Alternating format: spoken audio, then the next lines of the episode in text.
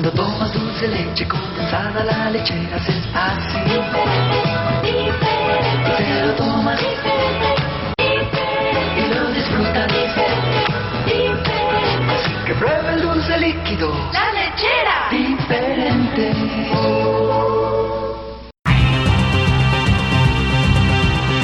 Escritores, I'm Terry Moore, and you're listening to Comic Kase. artistas, Hi, this is John Romita Jr., and you're listening to the Kamikaze Podcast. Hi, this is Mike Mignola, and you're listening to Kamikaze. Hi, this is Eric Powell, creator of The Goon, and you're listening to Kamikaze. editoriales, Hi, this is J. Scott Campbell. You're listening to Kamikaze. Hi, this is Terry Dodson, and you're listening to the Kamikaze Podcast. traductores, Hello, it's Kamikaze from Grant Morrison. This is Gary Frank, and you're listening to the Kamikaze Podcast. coleccionistas, Hi, this is Frank Cho, and you're listening to Comic Kazi. This is John Bogdanov, and you're listening to the Kamikaze Podcast. editores, Soy Giuseppe Camuncoli, state escuchando el podcast de Comicase. fan chiquillos. Todos están en el podcast Comicase.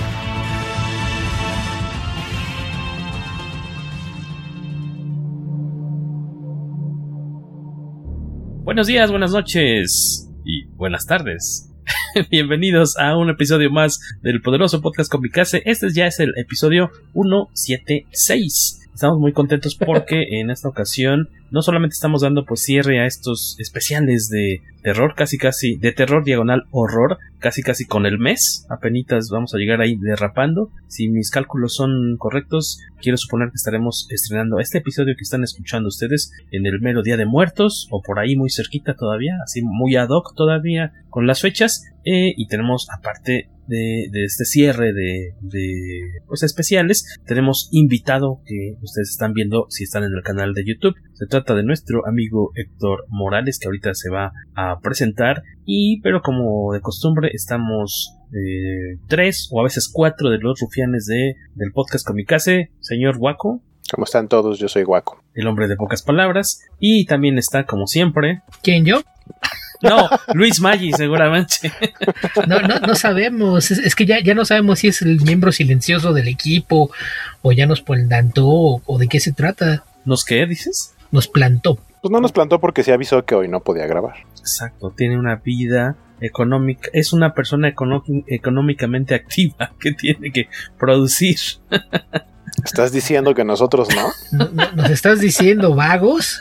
Nos están diciendo vagos, chompiras, Balagardos Bala- que no tienen nada que hacer. los, este, hoy es miércoles en la, a las 10 de la noche, Miércoles de balagardos. miércoles de Balagardos, bienvenidos. Eh, Beto Calo, traductor de cómics, coeditor de eh, revista Comicase y subiendo artículos muy interesantones ahí al, al sitio web un par de veces a la semana. Muchas gracias, Beto Calvo. Y ahora ¿Qué de sí, pues vamos a darle la, la bienvenida a Héctor entre nosotros, Don Bestia, para ustedes, Héctor, Don Héctor Morales de los Morales y Morales. eh, De los de la hacienda. de la Hacienda, exactamente, la famosa ex Hacienda. Ah, la perdieron en un juego de, de Sabac. Se, se rumora que es el contador en el que se basó aquella vieja campaña del licenciado Morales y ¿Cuál es la, renovación moral de, de Hacienda que te pedían Ah. hacer las cosas derecho y no dar mordidas. el famosísimo contador, pero este ustedes seguramente lo han escuchado eh, o leído en otros espacios como Eh, colaboro con la covacha, pero no me pueden leer ahí porque generalmente no hago muchos artículos ni nada que sea de leer. Y Más en también redes, ¿no? participo en el podcast. Ajá. De ahí comer, entonces. Noticias. Y, colaboro en el podcast de Puros Cuentos. con los queridos Dan Lee y, Y Roberto el Murillo. Pip, con el Roberto Pipiripau y con Rodrigo Vidal también ahí andan cada semana, ¿no? Eh, Es correcto, sí. ¿Y dónde Cada se escucha? lunes, Co- ¿Y cómo suena ese podcast? A toda máquina. ¿Dó- ¿Dónde lo dónde te podemos escuchar, Héctor? Estamos, eh, nos estamos distribuyendo a través del canal de Cinefagia en Ujú. los La diferentes revista de eh, cine. servicios de podcast. Ajá. Eh, puede ser en Spotify. Estamos en varios canales eh, a través de la revista Cinefagia. Muy buen sitio web. Pues vamos a darle bienvenido, Héctor, gracias por, por entrarle hoy Gracias. de relevo australiano con nosotros, que no sea la, la última, por favor. Eh, pues vamos es a un gusto para ustedes. Eh, lo sabemos, lo sabemos. Eh, gracias a tu esposa por dejarnos este, robarte un ratillo de tu tiempo. Espero que no se haya dado cuenta todavía que no estás planchando la ropa, pero pues, bienvenido. Pues vamos a darle, tenemos otra vez cuatro recomendaciones comiqueras de horror diagonal terror. Esperemos que les gusten y que pues si estuvieron chidas o les llamaron la atención pues las casen posteriormente en formato físico y o digital diagonal legal eh, de preferencia. ¿Quieres, eh, Guaquito nos trae algo muy clásico, un, un, un título basado en un personaje de Universal Studios, es lo que tengo entendido. Sí, de esta película, aquí les estoy enseñando, eh, si están viendo el video en YouTube, La una, criatura. una, la criatura de la Laguna Negra, Creature from the Black Lagoon, que eh, en 1993 vio su adaptación al cómic eh, de manos de nada más y nada menos que este Arthur Adams, eh, que si bien en ese momento no tenía un estilo gráfico ya ultra definido como lo conocemos actualmente, no quiere decir que sea malo, de hecho es muy muy muy padre el, el cómic. Y pues tal cual es una adaptación de, de la película de 1954.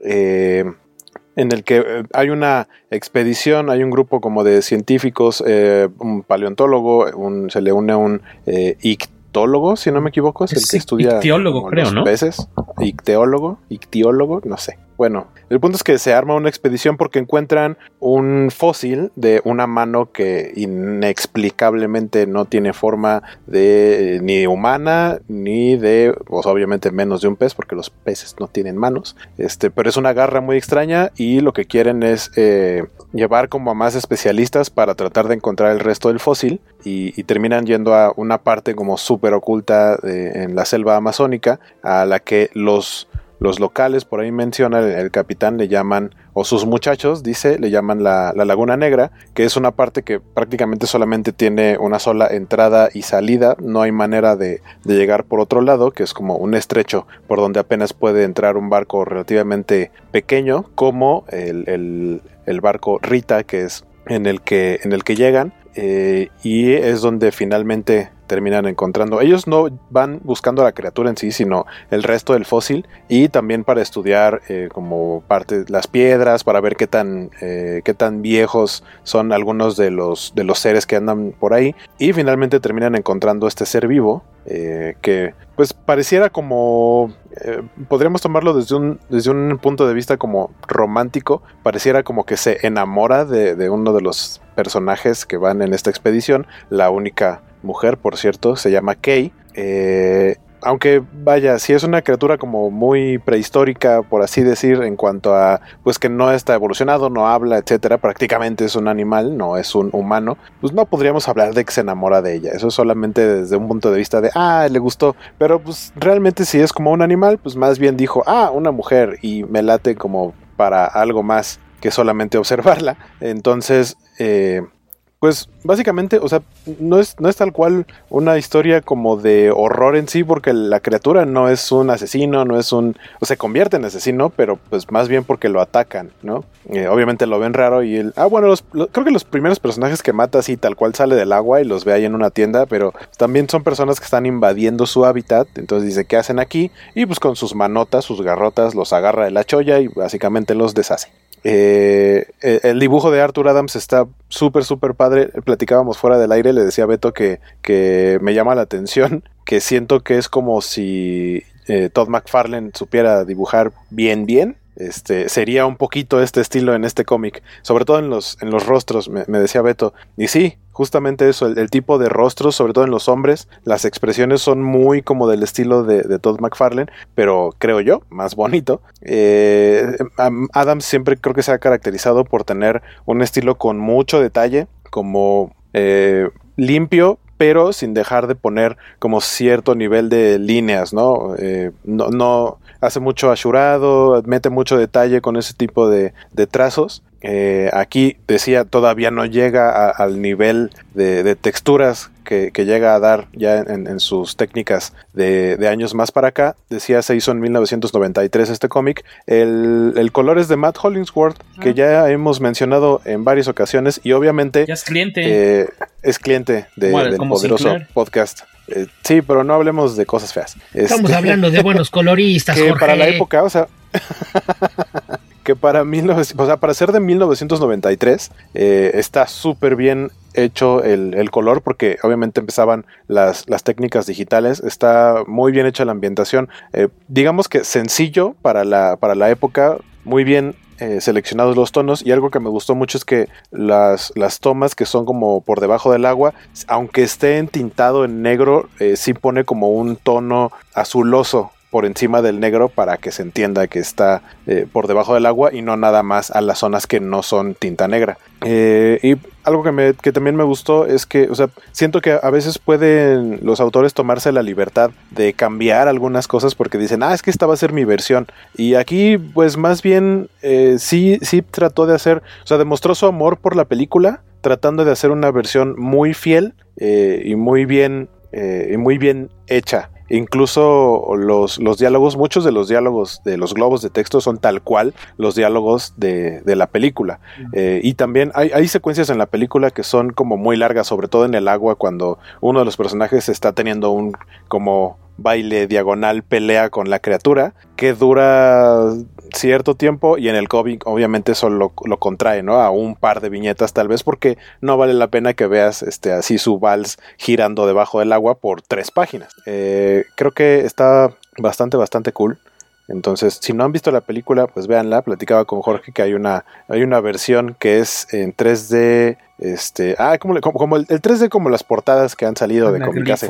Anaglifo, exactamente. Que es con lentes, que un lente es rojo y el otro es azul. Eh, y, y, la verdad está bastante, bastante padre. Y pues chequen el cómic. Si, si, si, seguramente encuentran por ahí eh, arte sin el color. El color de, de Matt está muy chido. Eh, pero si ven los originales, o sea, las piezas a pura tinta negra de Arthur Adams están impresionantes, están muy, muy bonitas. Este, y este cómic, como decía, salió en 1993, solito es de Dark Horse, pero en el 96 se hizo un tomo recopilatorio, este, que se llama Art Adams Creature Features, que incluye no solo esta historia, sino también otra historia que dibujó Arthur Adams sobre Godzilla, y trae dos historias muy pequeñitas que tienen que ver con criaturas extrañas eh, de Monkey Man O'Brien y hasta el final tiene una especie de poema, diagonal, canción, o sea, el texto es de Alan Moore y el arte es de Arthur Adams. En las otras historias, eh, ahí por ejemplo, si el color cambia, creo que la mayoría de los colores en las demás historias son de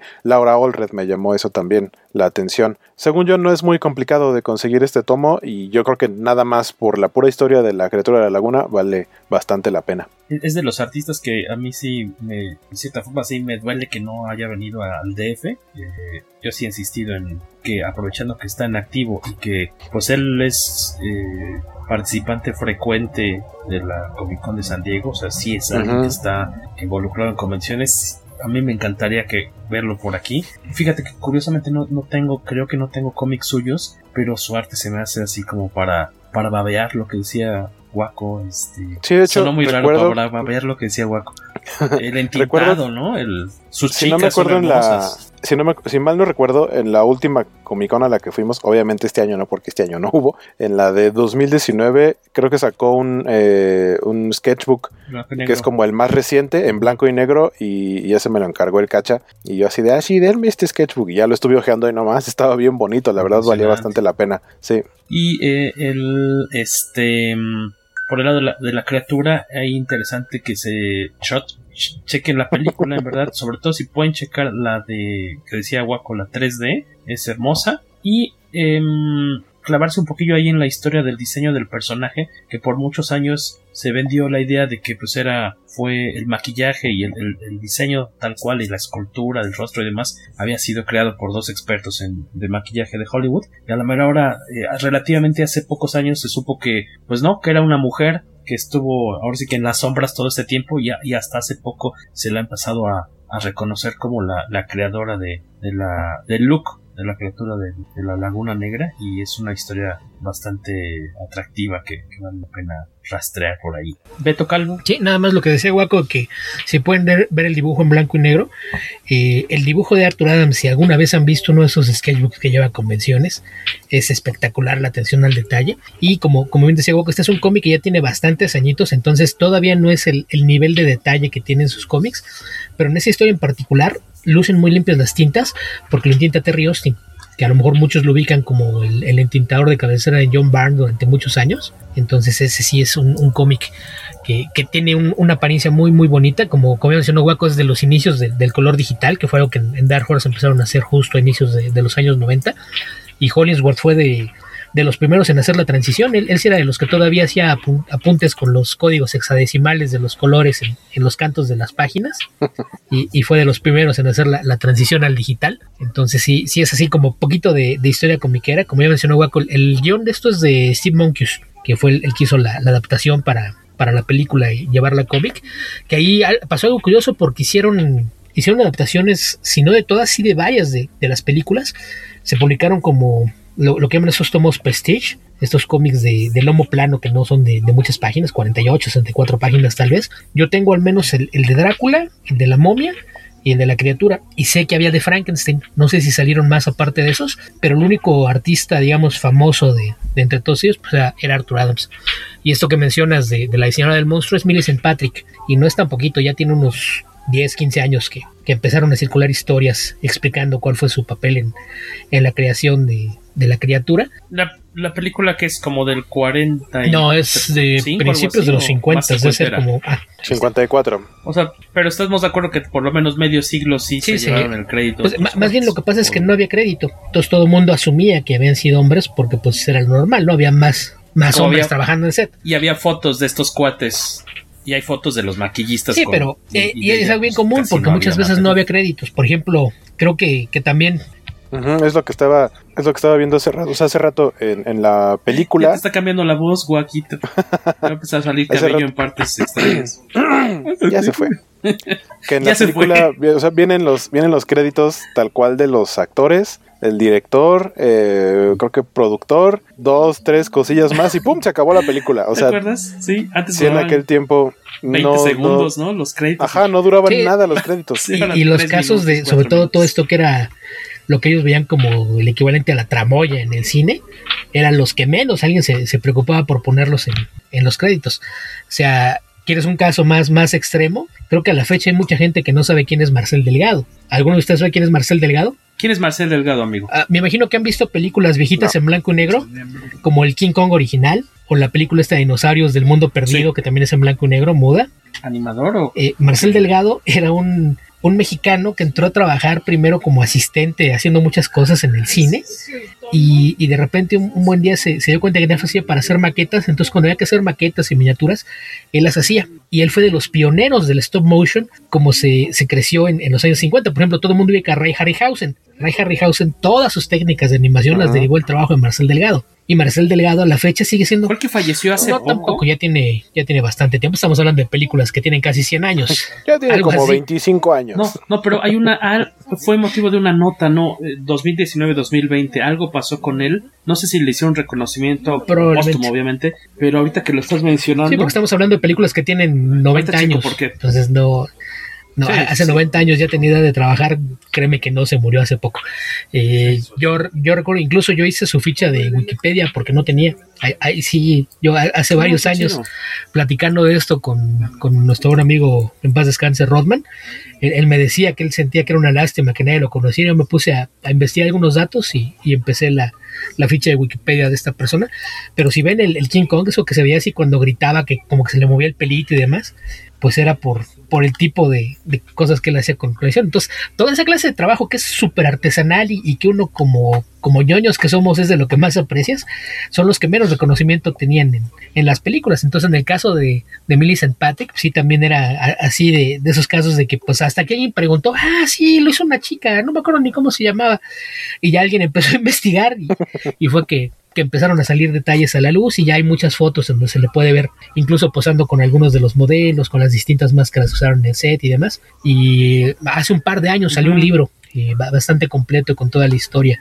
No, no recuerdo el título del libro porque sí está largo, es algo así como la, la historia de la bella que dio vida a la bestia, algo, así le pusieron el- al libro, es un, un título largo, pero sí, sí es una historia que vale mucho la pena y, y- y, pues sí, la, la verdad es que va- vale mucho la pena el, el cómic, el, el arte de Arthur Adams, quien, quien no, no esté familiarizado con su trabajo, sobre todo secuencial, que a últimos años mayormente hace pin-ups y, y portadas, que le echen un vistazo a, a la bonita narrativa secuencial que tenía. En tu caso, Héctor, este... ¿Has tenido chance de, de ver esta película o está entre tus pendientes? La- Eso no, fue, bueno, la, la vi hace bastante.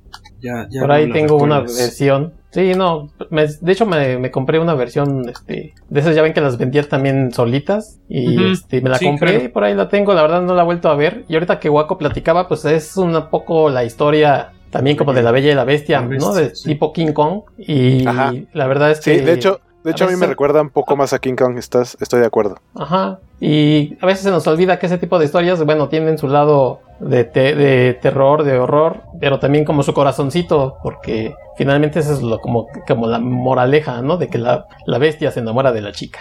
Digo yo que soy una y- bestia. y que conseguiste esposa. Eso, eso es un, una, pues una prueba, ¿no? De que el amor puede superar cualquier defecto físico. Él es ciego. el amor es ciego. Oye, por cierto, Beto, me imagino que sí, pero eh, comentabas Ah. que este cómic que reseña Oye, Waco- dijimos cierto y por cierto, Beto. eh, eh, Waco mencionabas y tú Beto, este Beto que este cómic de la criatura es parte de un de una colección digamos de títulos dedicados a los monstruos de Universal me imagino que el de Drácula sí tendría el, el- el- la licencia el, eh, para que pareciera sí se pareciera a Bela Lugosi ese nunca lo he visto Eh, sí, sí, de, de hecho en, en la portada, sí, sí. Porque Sí, si lo buscan así, ¿no? busquen Drácula Dark Horse Comics y les va a aparecer por ahí la, la portada.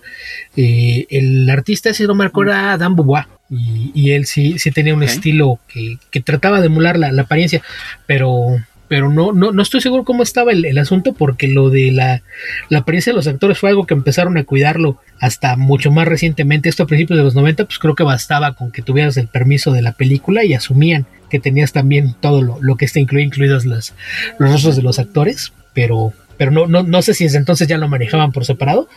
Pero si no mal recuerdo, las licencias de la Universal, eh, Universal renovó todos los derechos de, de esas películas en los años 80. Entonces, por eso es que a finales de los 80, principios de los 90, se dio este boom de, de que empezó a salir un montón de, de mercancía. Fue por eso, porque acababan de, renovar para extender el, el trademark y demás. Entonces fue, fue parte de ese boom que aparecieron por ahí novelas, colecciones de postales, barajas, etcétera, y ahí fue donde salieron estas, estas eh, especiales de cómic. Que digo, yo no los vi todos, yo tengo tres nada más. No, no sé cuántos fueron, sé que al menos me falta uno, pero, pero no sé cuántos hayan sido en total. Pues ya saben ahí la, la recomendación de Don Guaco. Eh, gracias por haber hecho su tarea, señor Raúl Hernández Montiel. Usted es un niño muy aplicado, estrellita. Mm, acércate. Mm, ahí está tu estrellita, muy bien. Y ahora nos vamos con nuestro invitado Héctor Morales, el querido Conta, que nos trae también un título de su cosecha personal. ¿De qué se O sea, trata? ¿que lo hizo? De su cava. Bueno, este, de mi, de mi, será de mi cama, porque los tengo junto a la cama. Probablemente en estos días haya, hayan Para más pasión.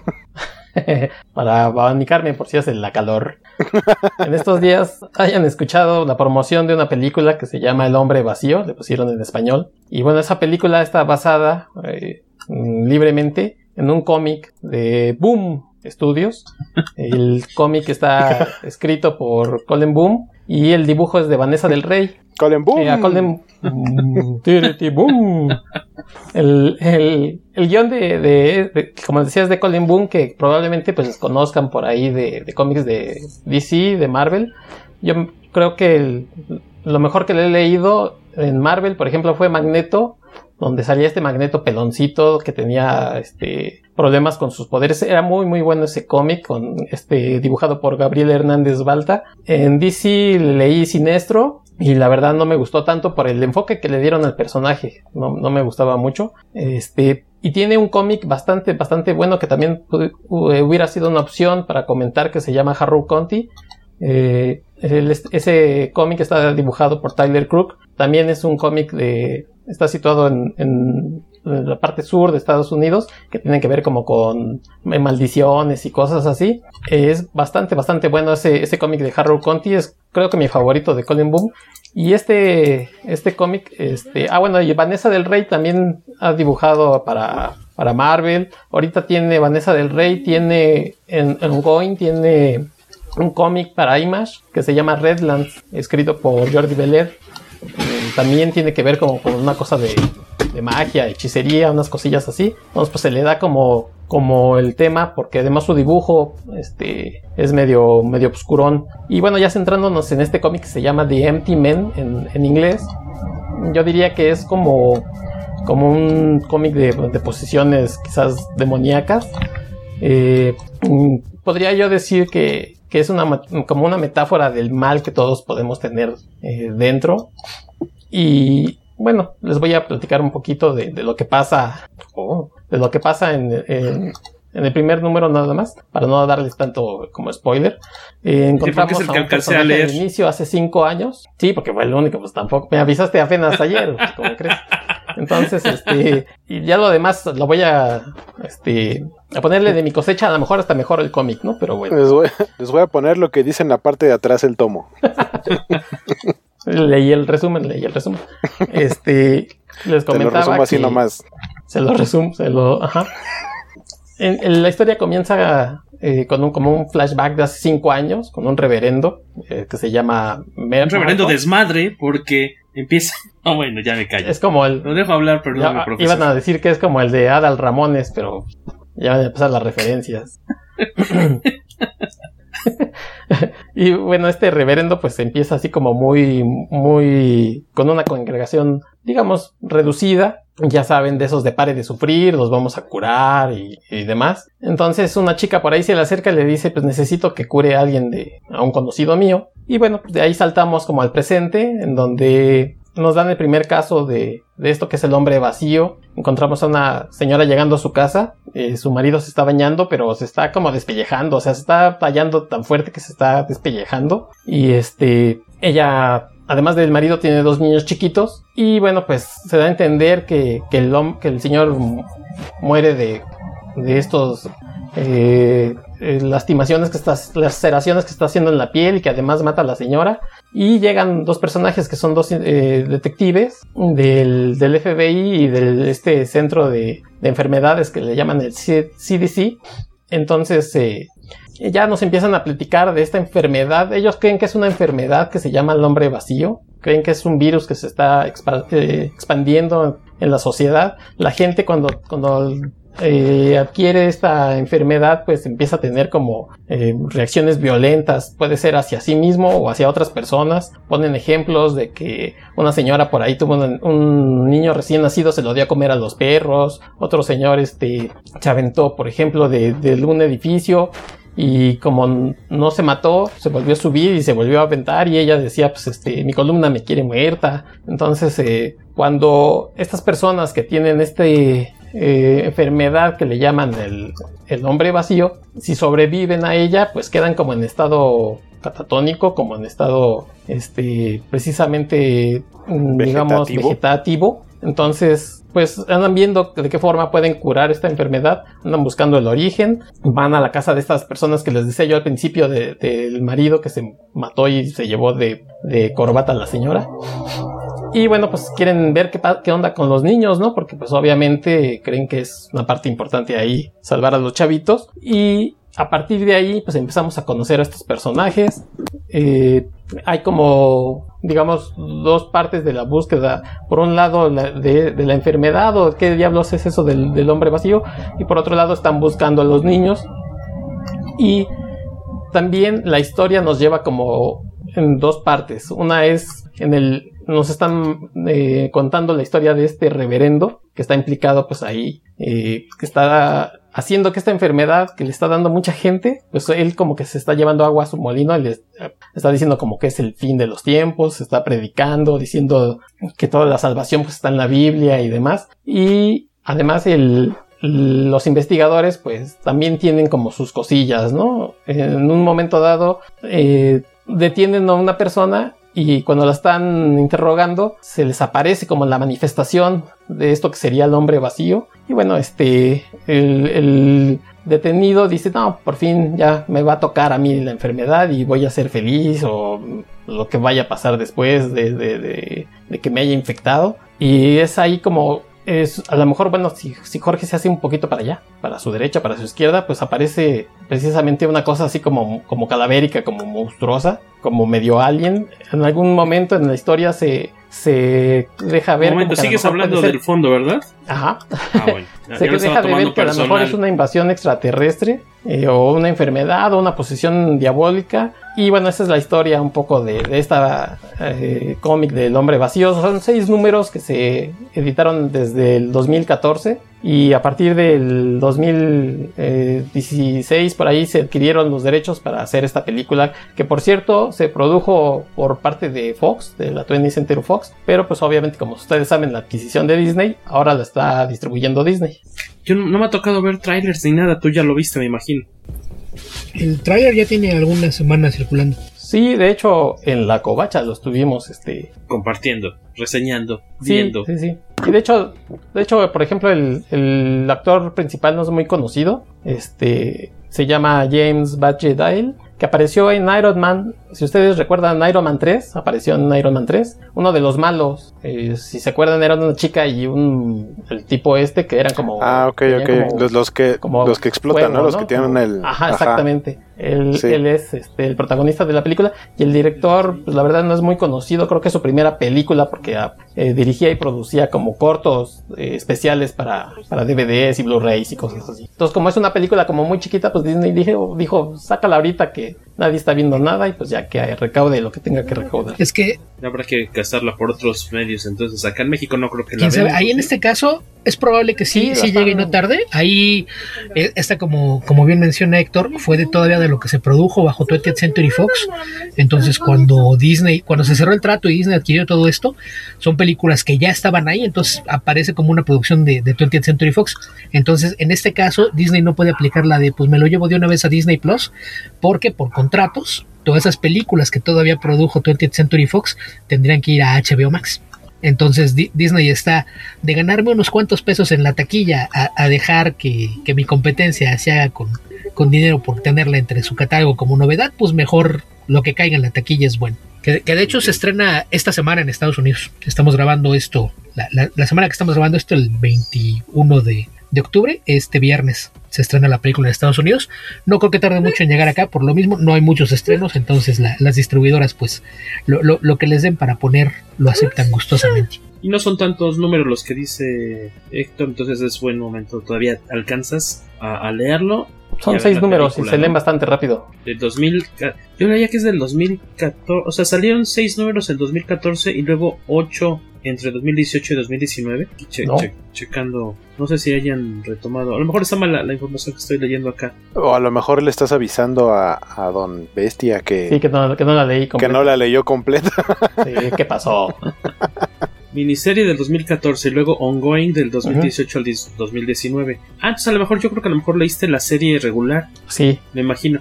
Y por ahí perdida. No, el- la, la del. Leí la original, la del 2014. Ah, la de 2014. Ujú.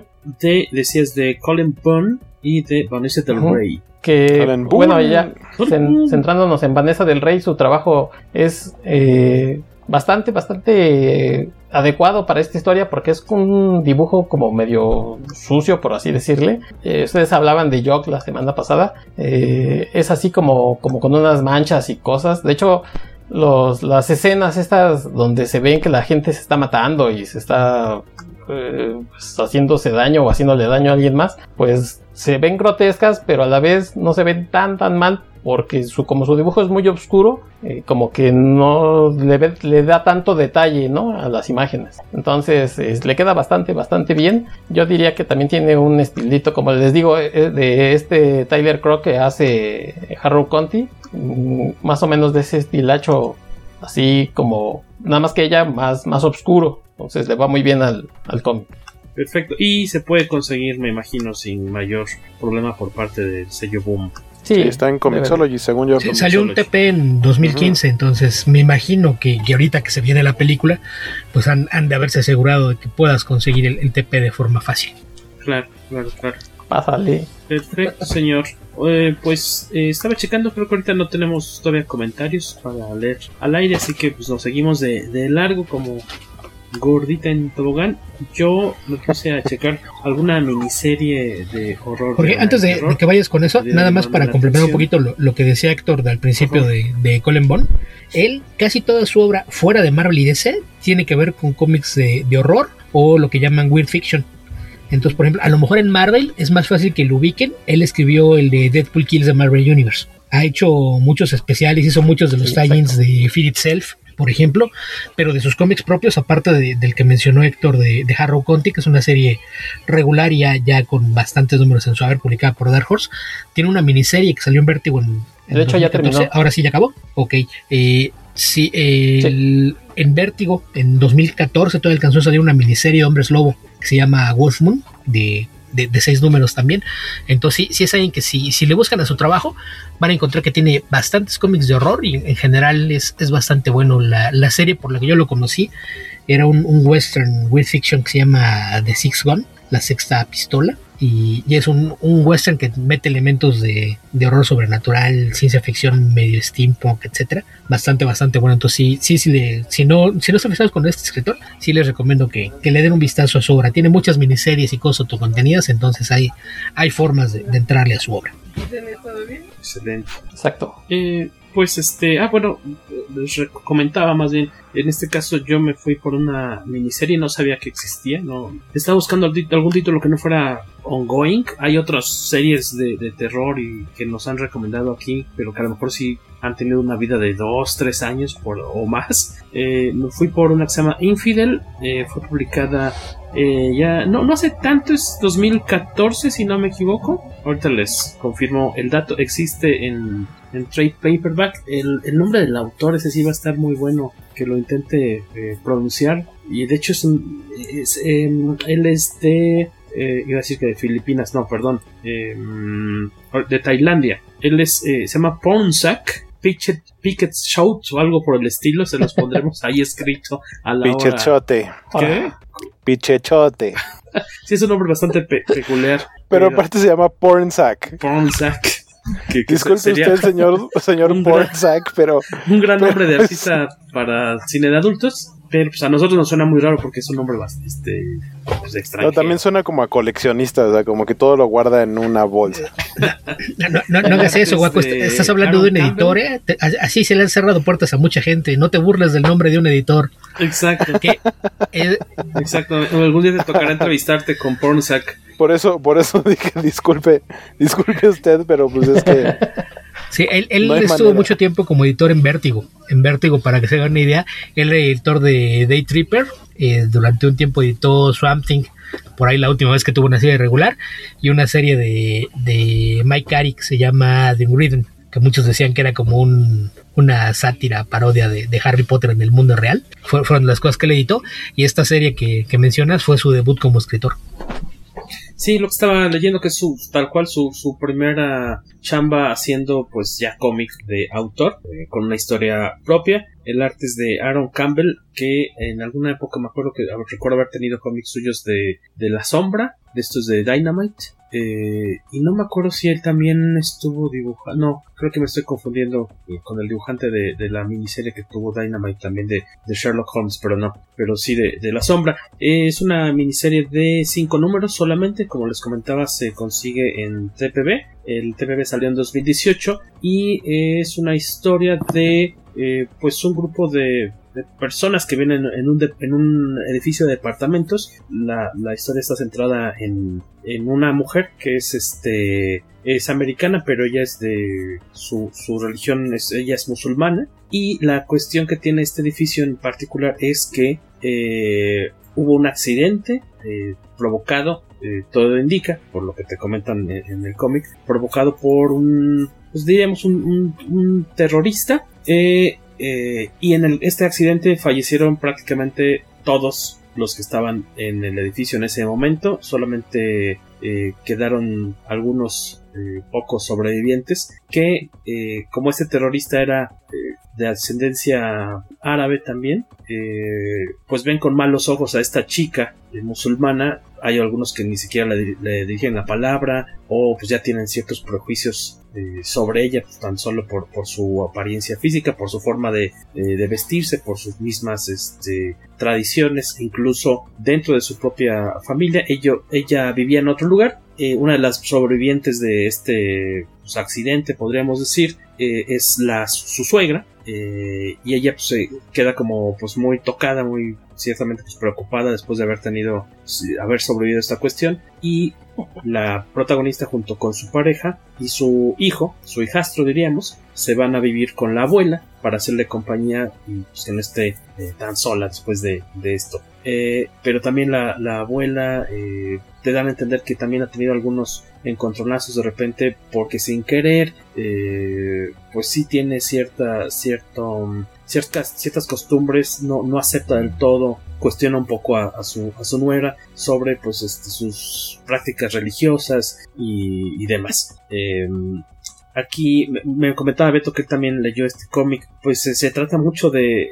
Tiene como dos partes de horror, por decir, ¿no? O sea, la parte sobrenatural, porque te enteras de que hay una fuerza eh, sobrenatural extraña que incide de cierta forma en el, en el, comportamiento de las personas que viven en ese edificio, se alimenta de, estos como eh, estas sospechas, esta xenofobia, eh, y también está, o sea, sí, son como de forma paralela porque hay, hay, hay, algunos como especie como de espectro, diagonal espectros que esta chica empieza a percibir y que nadie más lo hace. Eh, pero pues por lo mismo de que ella es como la, el bicho raro del edificio, pues no tiene con quién compartirlo, pero también a la vez lo que te puede asustar de cierta forma es la, la manera en que ella es vista por los demás, o sea, la, la ven todo el tiempo como una sospechosa eh, o como alguien que eh, no necesariamente que está loco, pero sí como demasiado ajeno a ellos, ¿no? No, no la, no la, pues no la considera una parte de, su comunidad, lo cual también eh, de repente te puede sacar un poco más de onda, incluso más de onda que, que la cuestión eh, sobrenatural. Eh, es una serie que se va muy, muy rápido, creo que es muy, muy ágil. Eh, en el apartado del arte me latió bastante que es un dibujo como muy pues como como parecieran de repente como bocetos como referencia para quienes nos estén escuchando una referencia bastante ochentera eh, podría imaginar un poquito el video viejito este de Take On Me de Aja pero con color. O sea, este, me gustan mucho las, las expresiones faciales que le imprime Campbell, Aaron Campbell. Eh, el color, la, la, paleta de colores es muy sobria porque todo, el 80-90% de la historia transcurre dentro del edificio que está, está viejo, está iluminado, está dañado, tiene todavía el, departamento de... Eh, en el que sucedió la explosión todavía está ahí con las con las este cintas estas de la de la policía no de, de no atravesar eh, es un, lugar decadente en el que pues tienen que en el que transcurre toda casi toda la, la historia. Entonces es mucho unos colores bastante eh, oscuros este deprimentes hay una relación muy bonita de, apoyo que tiene la protagonista con su mejor amiga que en los últimos números empieza a tomar mayor protagonismo cuando eh, la chica eh, musulmana pues digamos eh, sale de cuadro porque tiene un accidente de cierta forma provocado por estas influencias pues, demoníacas por llamarlas de alguna forma entonces ella queda eh, hospitalizada y su mejor amiga es la que eh, se pone las pilas para averiguar qué es lo que eh, sucedió en ese departamento porque por ahí otros de los amigos vecinos con los que sí se llevan bien descubren de repente por ahí una especie como de mm, como de sketchbook como de un, una libreta con bocetos de, unos símbolos ahí medio medio raros y eh, empiezan a, a, como a pues checar el, el, trasfondo, el background de la persona que vivía en ese edificio y qué es lo que estaba haciendo y cómo de cierta forma pues su esencia permanece en, este escenario. Eh, como les contaba me hizo muy atractivo pues, se te va muy rápido yo creo que se lo pueden aventar fácilmente en un, una tardecita y que tengan y pues aprovechando que eh, teóricamente está al menos en el sitio web de Image Comics lo mencionan como que todavía está en, en catálogo el, el TPB las ilustraciones son, son, perdón, en las portadas por ahí, según yo, son de alguien reconocido. Eh, estaba buscando el, datito, se me, se me perdió porque es alguien más o menos eh, famosón, son muy atractivas. Ahí, échenles un, un ojito. De repente me recuerdan incluso algunas de las portadas a la miniserie que reseñó Beto hace eh, dos semanas, si no me equivoco, la de Fringe. Este tipo de, de ilustración muy variadita, pero que mantiene hasta eso una, como, un, estilo. Eh, no me dice aquí si está disponible, pero eh, pues en teoría en 2018 lo reimprimieron, así que sería de entrada lo que me gustaría comentarles de esta eh, historia de terror con eh, cuestiones pues de discriminación y de pues de miedo al, al que es distinto a nosotros. Eh, ¿A ti qué te pareció en su momento? Me gustó bastante. Eh, esto que mencionas de, de usar el, el, horror como alegoría, que es algo que ya habíamos comentado que, que se hace mucho, aquí lo, lo enfocan a, a, la xenofobia y el racismo, que te dan a entender que estos espíritus que, que habitan este edificio es de lo que se alimenta, ¿no? De, de la negatividad y, y, mala vibra de la gente. Que no haya visto la película esta de Get Out, eh, probablemente encontrará por ahí algo parecido en, en el tono de, de la historia en ese aspecto y se concentra mucho en, en, el tema de la islamofobia, ¿no? Aprovechando que, es, que la protagonista es esta chica musulmana. Eh, entonces es, es parte de, de, lo que crea el trasfondo de, de, esta, de este cómic.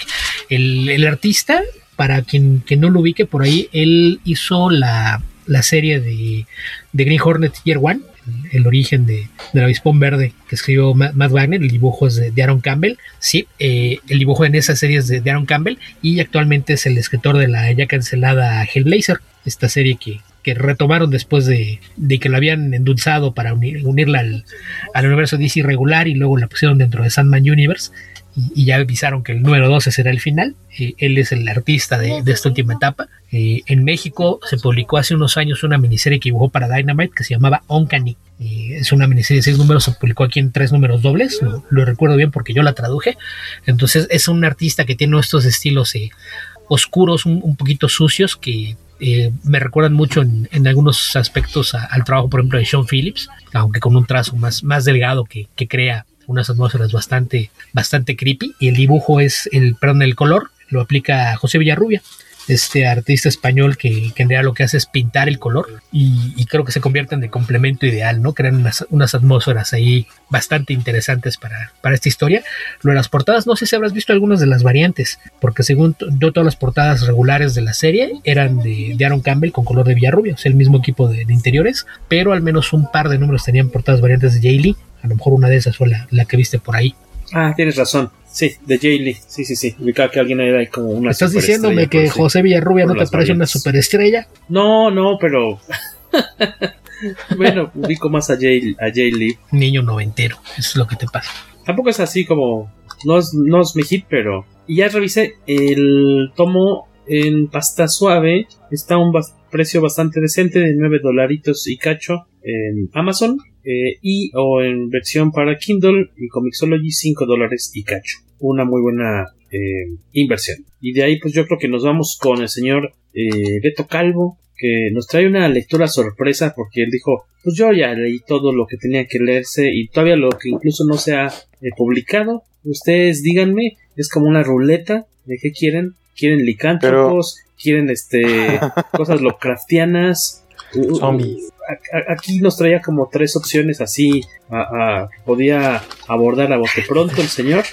Eh, no sé si quieren someterlo a, a, a una votación. Eh, pero yo puedes... dije, pero yo dije que sí hay comentarios y no me dejaste. Creo que no hay comentarios, amigo. Yo no, yo ya me di un rondín por Twitter. Y los y que yo Facebook. estoy leyendo en Facebook, ¿no ah, lees pues... el chat privado que tenemos donde hacemos apuntes y así? Ah, ya Jorge nunca está al pendiente de eso. Son, llegaron derrapando esos comentarios y hasta nos vamos a ir. Pues, ¿Qué horas son estas de Pues los tres dicen que tienen ya una pasa, hora. Jorge? Ah, caray, si, si no cambiamos de, de, día, esto no se ha acabado. Así es de que usted aguante. Sí. este, ¿qué nos dicen esos comentarios? Este, eh, tenemos a Alfred Rodríguez Carmix. El Carmix. Eh, dice si, si no lo han recomendado, The Beauty, Monster, Shiver, que son historias cortas de Junji Ito, eh, Severed, Creepshow, de Stephen King y Bernie Wrightson, y en de Stephen King, que justamente estaba viendo un tweet del Cacha donde habla que no dejamos hablar a Jorge cuando quiere mencionar Severed. Sí, no, ya. Este, tenemos también a Fernando Certuche, eh, que dice Neonomicon. Que es uno de los temas probables que podría abordar Reto Calvo. Exactamente, también por eso quería mencionar los comentarios. Eh, y Corona Vargas Donovan dice, no me ha tocado echarle un ojo a, a, algún título de terror, esperaré al podcast para ver sus recomendaciones, mándenme un saludo. Saludos, Corona Vargas Donovan. Coronavirus Donovan. Oye, por cierto, este, otra de las opciones que tenía, que tiene Beto, que dice que puede abordar, así de aquí ahorita ya, eh, escribió hace poquito en comicase.net un artículo sobre eh, la serie de Moonshine, muy bonita, que de hecho ahora para cuando estén ustedes, ustedes escuchando el podcast tendrá más o menos semana, semana y media que, que Panini sacó un paquete doble con los primeros dos tomos que ha publicado en español, de hecho traducidos por Beto Calvo, por si quieren entrarle al tema. Ahí hay un, un texto de Beto. Está, decía Neonomicon, que también ha sido publicado por Beto. Por Beto, por Panini. También lo traduje yo. Ese no lo no hiciste la traducción tú, ¿verdad? Ya ese nivel, ya ese nivel de poder Ya- tiene ya- ya Beto. uno, uno traduce y ya me dan ahí poder de publisher. Ese lo, Muy bien, Beto. ¿lo hiciste tú? Ya Pro- Providence fue el que por cuestiones médicas no, no me, me la quitaron. Pero Providence sí. Digo, Providence no, no, no me consigo. Y tenías, y tenías una tercera opción. Afterlife with Archie.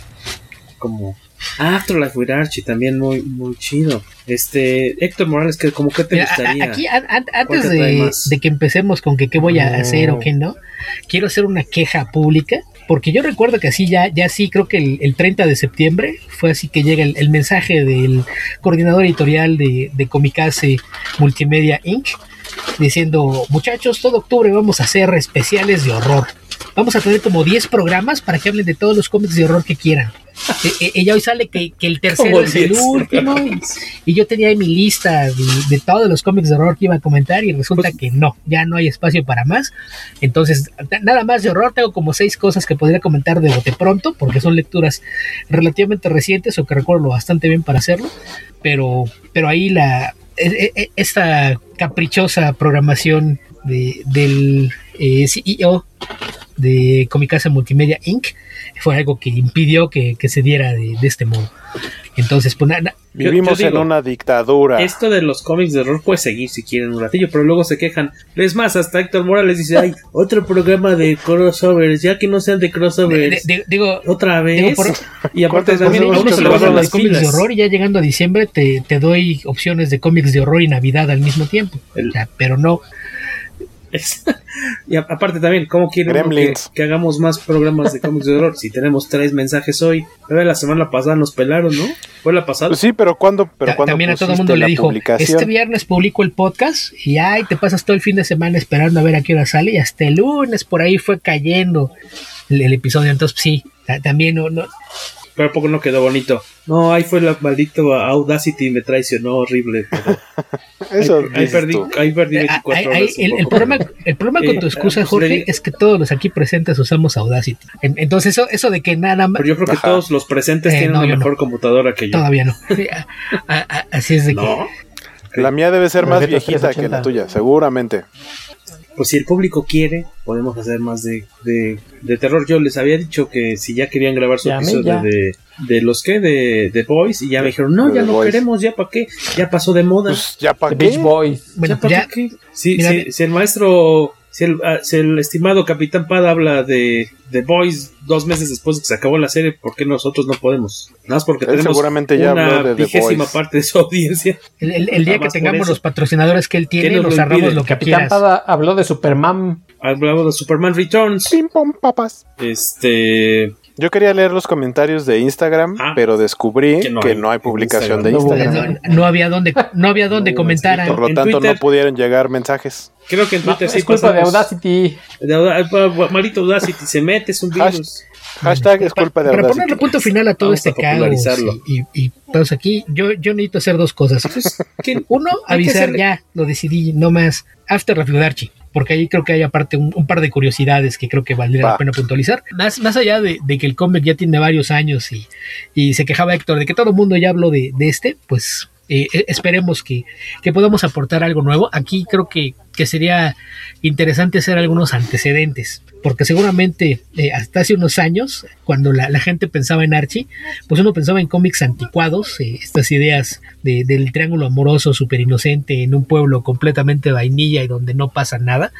Te- tenías eh, un cómic que los protagonistas era un, un de adolescentes en el que dos chicas quieren con un pelirrojo y hay otro tipo que quiere con, con la morena del triángulo y ni siquiera había chistes sexuales. O, o sea, era, era la clase de cosas que la, la gente decía, es que esos son los cómics que leían en tiempos de tu abuelito. Y en muchos aspectos tenían razón. Eso eran los cómics de Archie, de, de, de hecho así fueron durante muchas décadas y me parece que es curioso el que tengas cómics de horror de Archie que de plano pasó de ser una, una miniserie que sonaba a, a chiste, a curiosidad, hacer una línea entera. Tiene una línea de, de horror en Archie Comics, cuando habría que, que pensar que si nos remitimos a la historia del medio, Archie Comics estuvo a punto de matar el género de horror en los cómics. Si durante muchos años, o mejor dicho, durante muchas décadas, tuvimos mayormente cómics de superhéroes y, nada de otros géneros, se lo debemos a Archie Comics. A Archie le- les, les molestó mucho cuando apareció Easy Comics con sus cómics de crimen, horror y ciencia ficción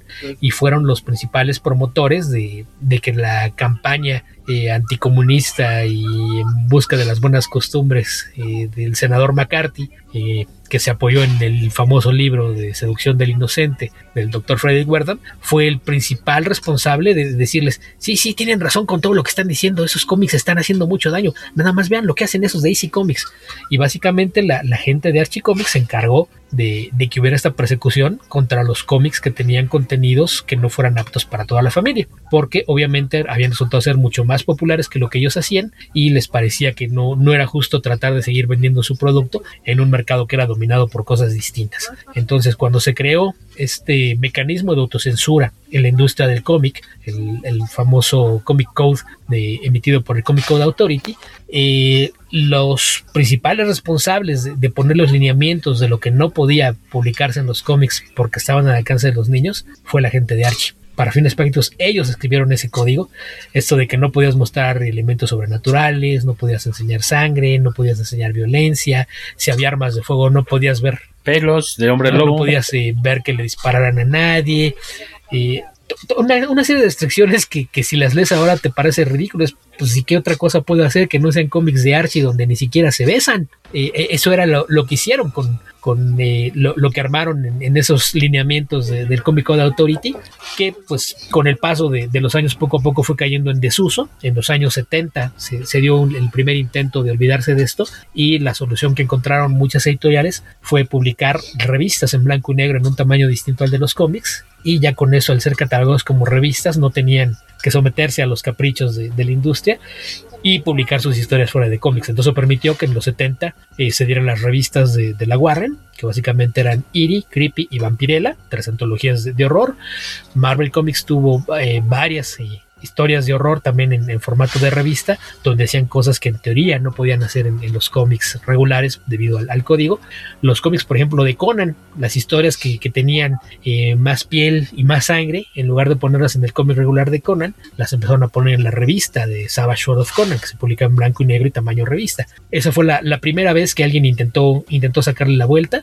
Stan Lee escribió una historia de drogas para, para Spider-Man, que se publicó, fue, fue mucho escándalo en su momento porque eh, ese par de números en el que aparece esa historia no tenían el sello de- del Comic Code Authority. Lo mismo pasó poco después en, en DC, hicieron esta historia donde Speedy, el, el psychic de, de Arrow, se revelaba como un drogadicto. También ellos se removieron para ese, ese arco el uso de- del sello, que a partir de ahí se empezó a usar más como por costumbre, como que se dieron cuenta de que realmente a la gente ya no le preocupaba qué era lo que había en los cómics, es cuando empieza a ver cómics en los que metían ya temas más adultos, eh, los cómics de, de Green Arrow, de Mike Grell, que tanto le gustan a Waco, son un ejemplo de, esto, de, temas más maduros que, se involucraban ya en los cómics, y, y, pues eh, era, todo esto parte de, de que pues había cambiado la, la mentalidad social, ya, ya habían decidido que que podían ir dejando atrás todo eso y se sigue usando mayormente por costumbre.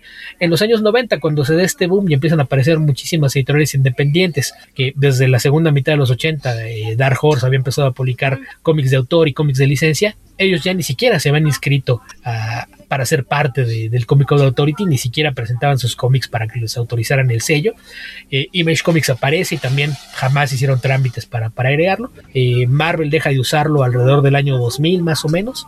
Y, pues ya incluso mucha gente pues veía el, el sello no tenía idea ni, ni, ni a qué pertenecía es, esa estampita que parecía que traían los, los cómics ahí en la portada, en el lugar donde aparecen el, número y el precio.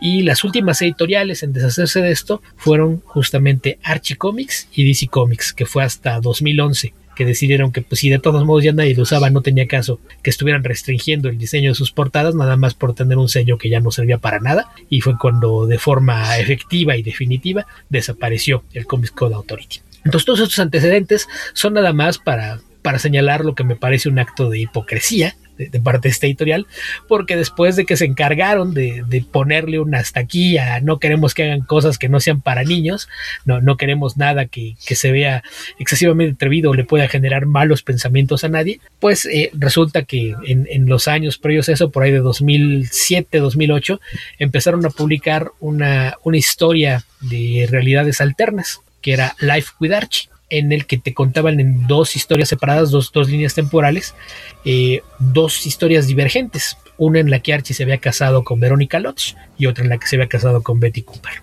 La, la, serie tenía incluso tintes de ciencia ficción porque eventualmente descubrías que estas realidades divergentes fueron producto de un experimento de Dilton que se salió de control y esto fue lo, lo, que resultó en que tuvieras dos versiones de un futuro donde Archie rompía con el triángulo amoroso y se decidía por una de las dos chicas cuando estaba saliendo esta serie, en algún momento para el número de octubre, iba a coincidir la fecha de lanzamiento del número de, Life with Archie con salir muy cerca de Halloween. Entonces, eh, Archie ya, tenía un programa de, portadas variantes y le encargaron una portada variante a Francesco Francavilla, este artista italiano que es muy famoso por sus ilustraciones de horror, que usa una paleta de color con tonos muy, muy peculiares que recuerdan mucho a la, iluminación de, de, Hell, como le llaman a lo del cine Yalo, muy, popular, sobre todo por el trabajo de, de Dario Argento y le, le, piden una portada y él pensando, ok, una portada de Halloween para Archie y juega un poquito con el título de la serie, que era Life with Archie, y se le ocurre agregarle el After, y le puso After Life with Archie,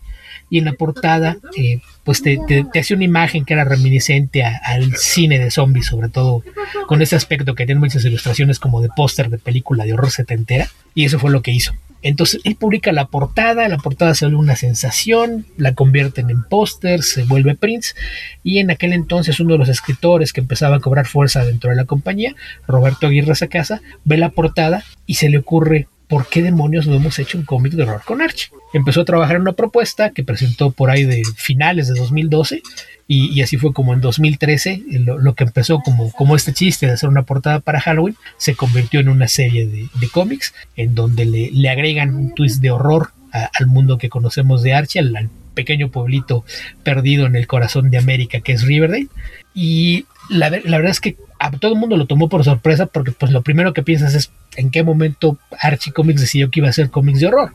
Eh, piensas que es una, una broma, que no ven más allá de lo que ya has visto en la portada.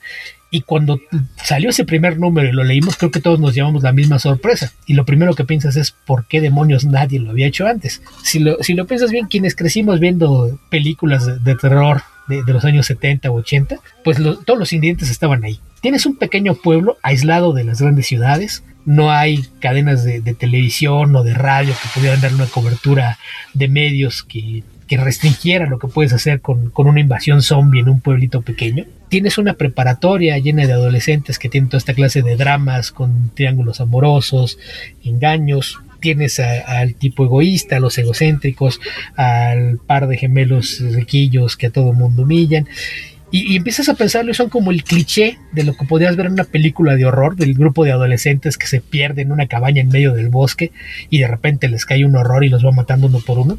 Y te das cuenta de que es el entorno perfecto para, para que usaras Riverdale en una historia así. Entonces era, era la, la, cosa que es algo, tan simple y tan básico que es una sorpresa que nadie lo haya hecho.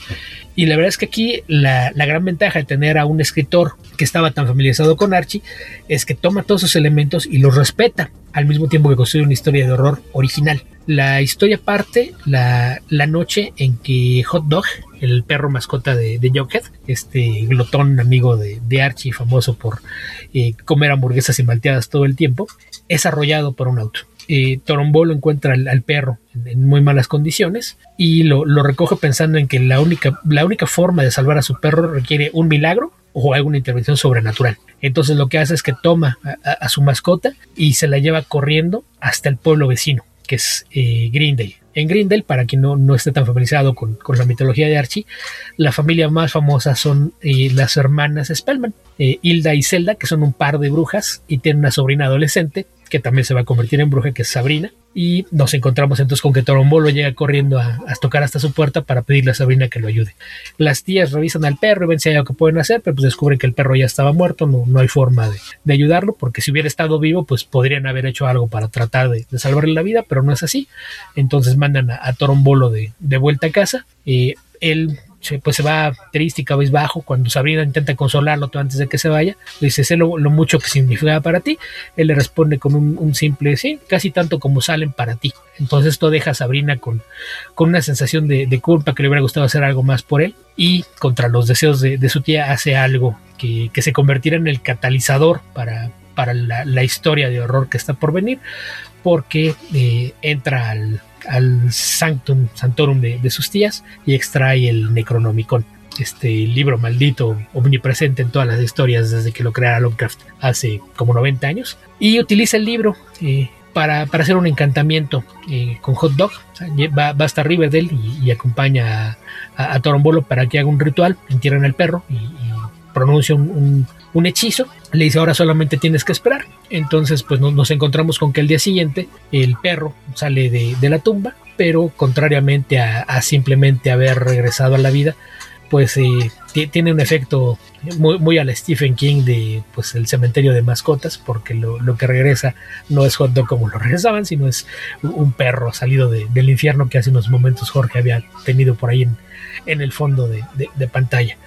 Eh, esto pues de, deriva en que cuando Torombolo intenta acercarse a él pues es mordido y se convierte en el paciente cero, el primer zombie en esta invasión de, de Riverdale.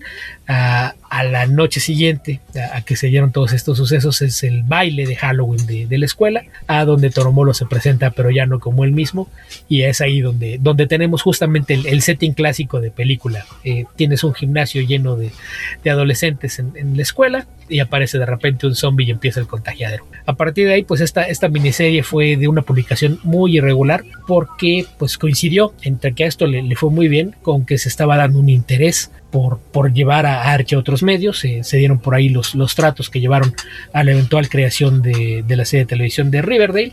Y, y pues el responsable de todo esto, eh, Roberto Aguirre Sacasa, pasó de ser un, mero escritor a convertirse en, el equivalente al, Chief Creative Officer de, otras compañías.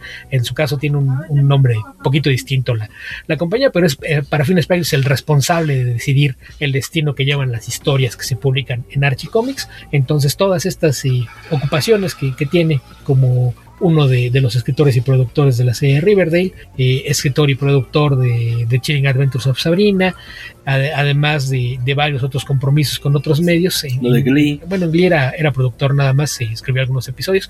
Productor y, y es, escribió algunos episodios. Un par de años pero antes, ¿no? o sea, es interesante cómo trae, cómo trae esta experiencia de tele con este programa pues, de chavos, musical y demás, pero a fin de cuentas es, sí. pues, en una prepa, ¿no? Y como, como esa experiencia la jala a, sí, y él mencionaba en, en, la página de cartas de, del primer número que pues pese a que tenía muchísimo tiempo trabajando con Archie, pues él su, su verdadera pasión eran las historias de horror, entonces cuando, cuando se topó con, con la portada de Francavila y se encendieron todos los foquitos de ¡ah, idea! Hagamos algo así. Presentó la propuesta, se la aprobaron y el resto es historia. Como mencioné, todas estas ocupaciones llevaron a que esto se publicara de una forma muy irregular. A la fecha estamos hablando de que el cómic partió en 2013 y siete años después tenemos 10 números y una historia inconclusa. Eh, los primeros números no, no fueron tan accidentados, creo que los primeros tres o cuatro salieron regulares. Después hubo por ahí algunos retrasos de, un par de meses que no, no eran tan graves. Eh, ya después sí se empezaron a, ir espaciando más, más los números. Pero para fines prácticos, el, primer arco, que son eh, seis números, te, narraba la, forma en que los sobrevivientes lograban refugiarse en la mansión de, los Lodge, la, la, familia de Verónica, eh, para desde ahí tratar de, de organizar su defensa y encuentran una oportunidad para huir del pueblo. Eh, el segundo arco pues narraba ya, ya la, la, forma en la que estaban atravesando el bosque para tratar de, llegar a la civilización y alejarse lo más posible de, de estos zombies que habían invadido Riverdale. Y en ese segundo arco descubrimos el origen de, la maldición, donde regresamos a por qué se utilizó el, el, Necronomicon justamente para esto, y ya se le añaden por ahí algunos tintes Lovecraftianos a, la historia y a qué fue lo que pasó con Sabrina después de que sus tías descubrieron lo que había hecho y la castigaron de forma acorde. Eh, se prepara ahí una, historia de traición, que es la que nos tiene ahorita volando y, en suspenso porque no sabemos qué es lo que va a pasar con ella. Y en el último número que se publicó es un número extra largo en el que pues le, le dan todo otro, otro pequeño giro a la historia porque los personajes de Josie y las gatimelódicas, Josie and the Pussycats, no estaban en Riverdale cuando esto sucede. Es, es un grupo musical que, pues, como son famosas, siempre andan de gira. Entonces no estaban en, en Riverdale cuando se da esto, no, no saben lo que está pasando. Y nos encontramos con que este número es una entrevista que concede Josie a, a un reportero en el que cuenta su historia. Y en esta versión, este, este mundo paralelo de Archie, resulta que eh, Josie y sus acompañantes son vampiros. Entonces ellas tienen ya varias décadas eh, viviendo, han, sido un grupo musical de éxito en distintas épocas y distintos estilos, cambiando su, identidad y su lugar de residencia. Y la versión que conocemos, tal cual de, de Josie and the Pussycats en, en Riverdale, pues es la encarnación más reciente del grupo.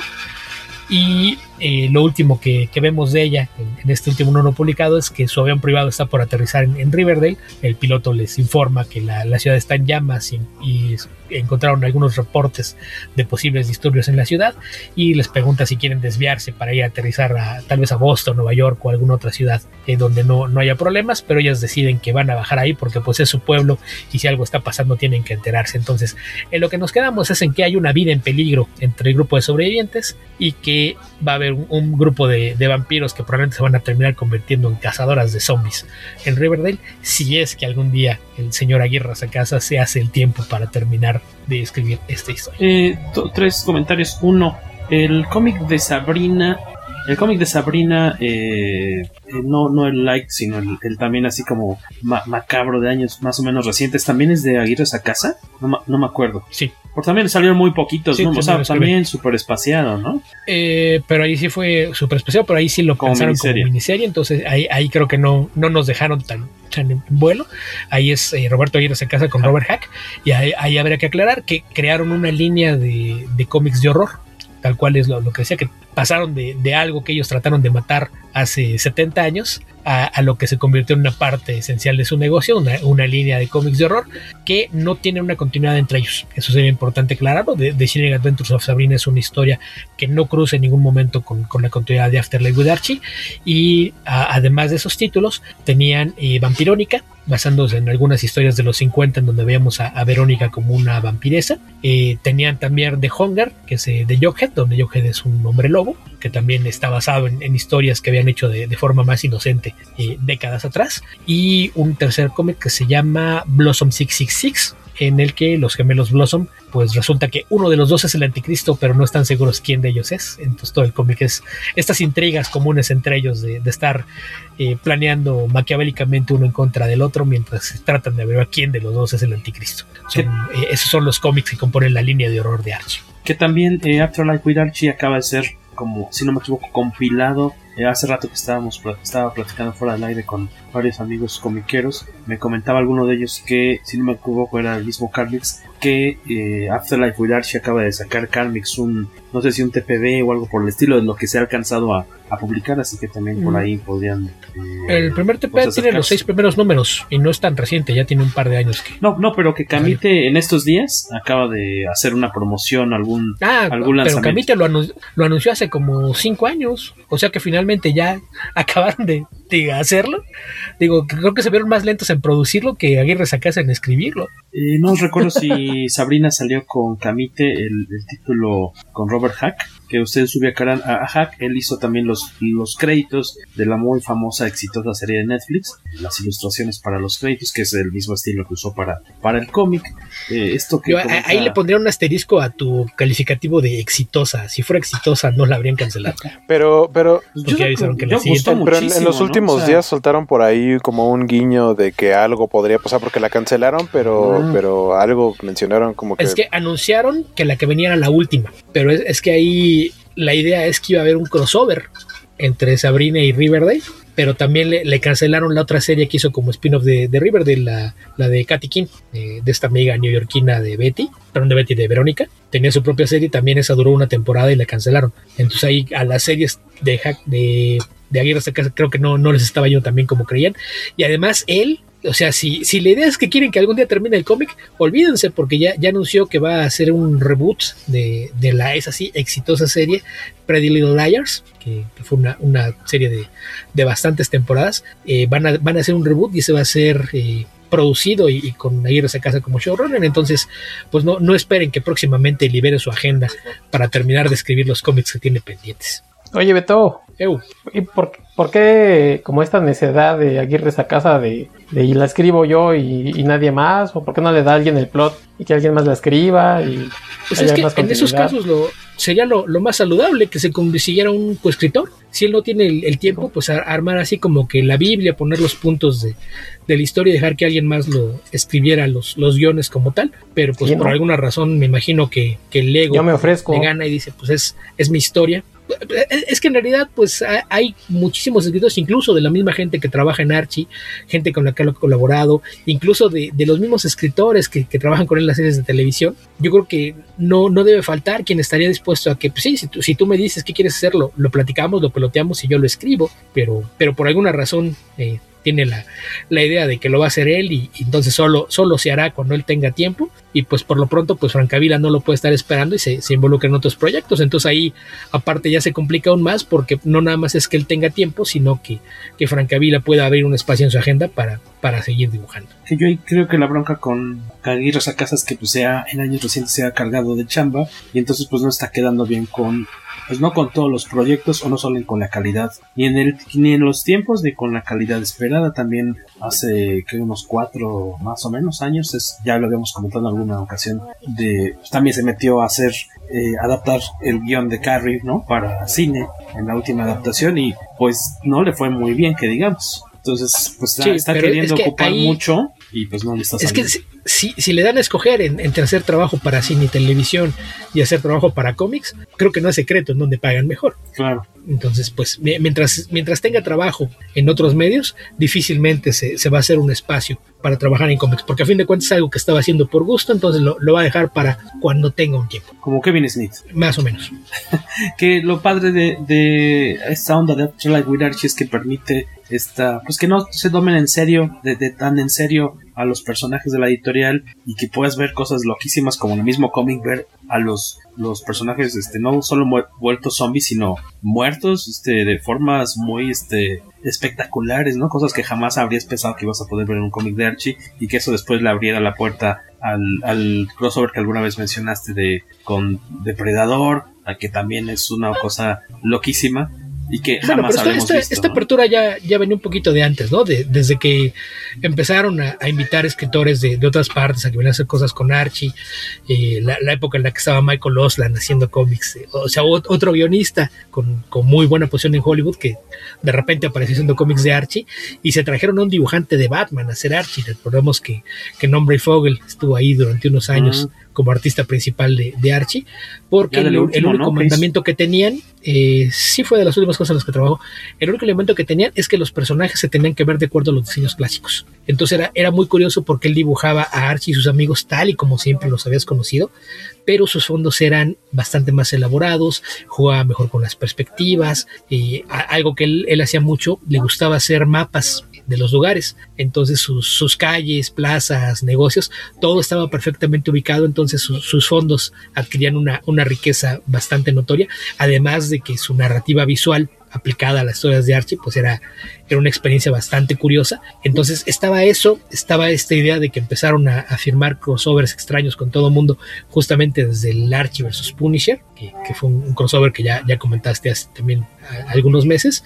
Y a partir de ahí, pues se, dio esta idea en, Archie de que, pues, si, si lo que presentas es una, una propuesta de historia interesante, va. Entonces, eh, pues, me mencionaste el de Archie versus Predator, que ya son dos series, la- las dos bastante buenas, y, y han tenido por ahí encuentros con bandas de rock y de punk y, demás, que son historias fuera de continuidad, que es algo que, que siempre ha caracterizado a Archie, ¿no? En Archie realmente la continuidad no, nunca había tenido un peso, sino hasta el relanzamiento de, de años eh, más recientes con lo que hizo Mark que también ya hizo unas, unas miniseries ambientadas en otras épocas, ¿no? Archie 1941 y Archie 1955. Entonces es una editorial que, que de repente se dio cuenta de, de que podrían atraer muchos lectores si se abrían a contar historias de distintas formas, y es algo que, que se mantiene.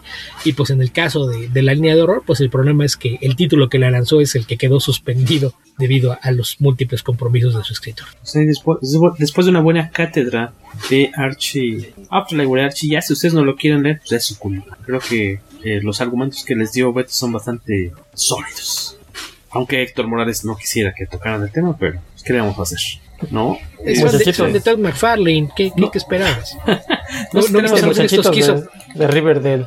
¿Qué, no, qué? ¿No viste los gestos que hizo cuando Waco se quejó de es que si, si, si Todd McFarlane supiera dibujar, se vería como un Arthur Adams primitivo. ¿No viste los gestos que le estaba haciendo Héctor? Mato, no, no. ¿Qué es? Beto, Unos gestos primitivos son los que hizo Héctor. Me confunde, soy fan de Rob Liefeld, no de McFarlane. Dios santo. Bueno, nadie es perfecto. Sí, no. Nadie es perfecto. No, como McFarlane, su hombre araña. Oye, este, no sé si hay algún otro comentario por ahí en Facebook, Waco, antes de despedirnos, o ya fueron todos. Pues de, déjame abro otra ah, vez que la que siempre publicación. te meto en, problemas cuando es que a mí fíjate curiosamente hoy no, no me abren de plano los comentarios de es Facebook te, entonces no es que tengo que dar mucha vuelta para llegar a la publicación pero dame dos segundos no, no sí hay un comentario más un segundo ah pues vámonos con eh, ese ya para despedirnos dice dice y llegó hace dos minutos apenas Maximiliano Choreño Siento que Hellboy tiene muchas buenas historias, algunas de menos sí me han generado incomodidad al jugar con la imaginación. Muchas gracias Max por pasar aquí a saludarnos rápidamente al podcast Comicase. Pues les preguntaremos ahí en redes si quieren que extendamos estos especiales de horror un poquito más o si ya les damos. Ah, no, ya, este, ya no, dijiste que era el último, que ya el no. último. que ya Hasta no, el año que entra. Que ya nada, que no gracias, que vámonos entonces. Sí. Hasta año que entra, si es que sigue el mundo.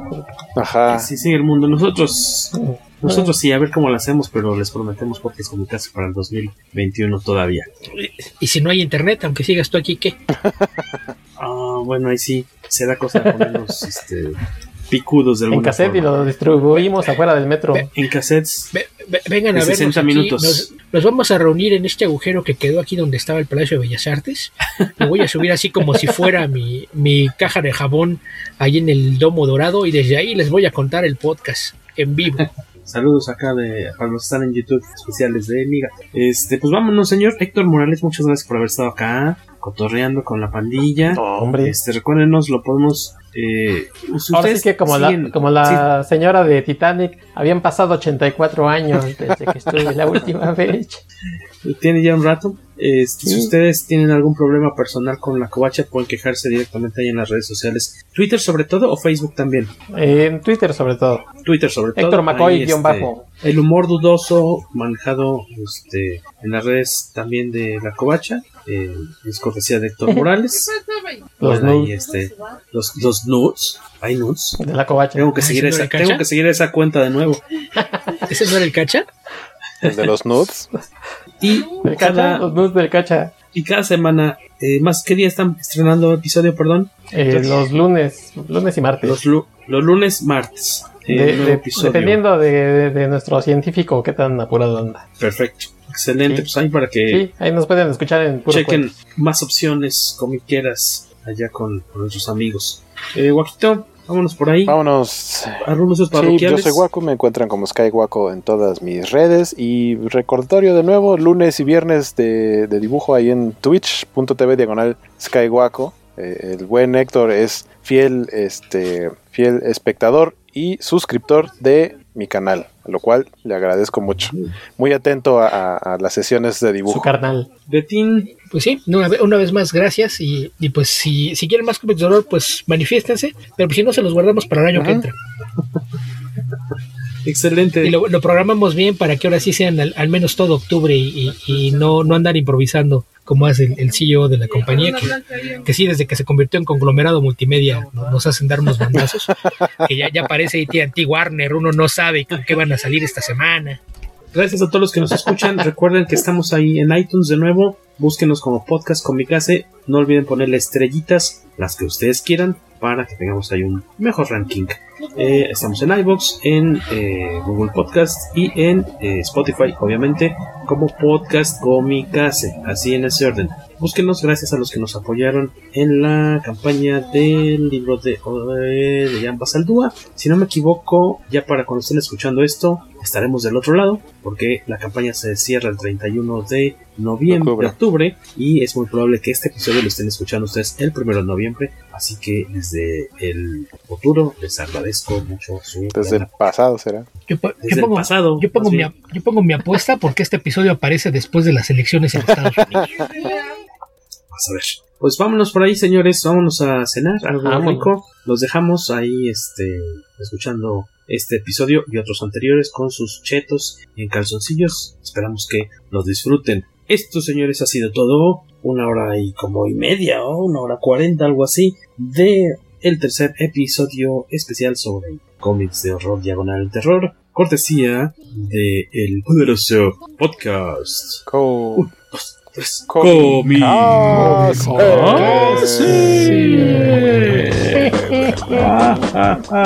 Vámonos, que aquí espantan. En una noche oscura de terrible tempestad, allá en Sacazonapan empezaron a gritar. Los monstruos tenebrosos Frankenstein y Blackaman comieron quesadillas de vampiro con. ¿Qué monstruos son? Sí. ¿Qué monstruos son?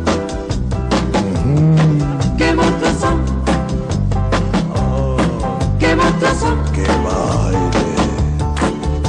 Bailaba la llorona en los brazos de Aquaman y Drácula volaba al compás del cha-cha-cha.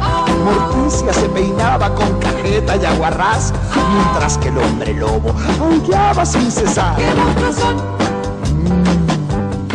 ¿Qué son? ¿Qué son? ¿Qué monstruos son? En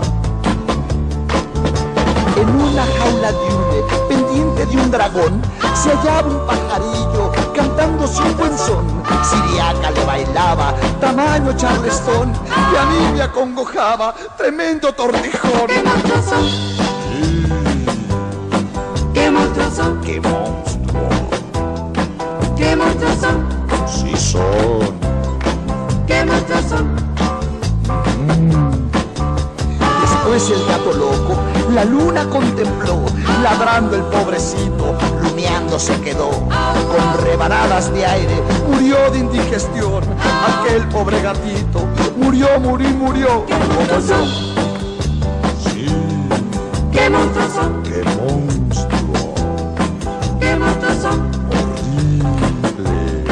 ¿Qué monstruos son? bailaba la llorona en los brazos de Aquaman. Y Drácula volaba al compás de un cha-cha-cha. Morticia se peinaba con cajeta y aguarrás, mientras que el hombre lobo aullaba sin cesar. ¡Monstruo! ¡Qué monstruo son!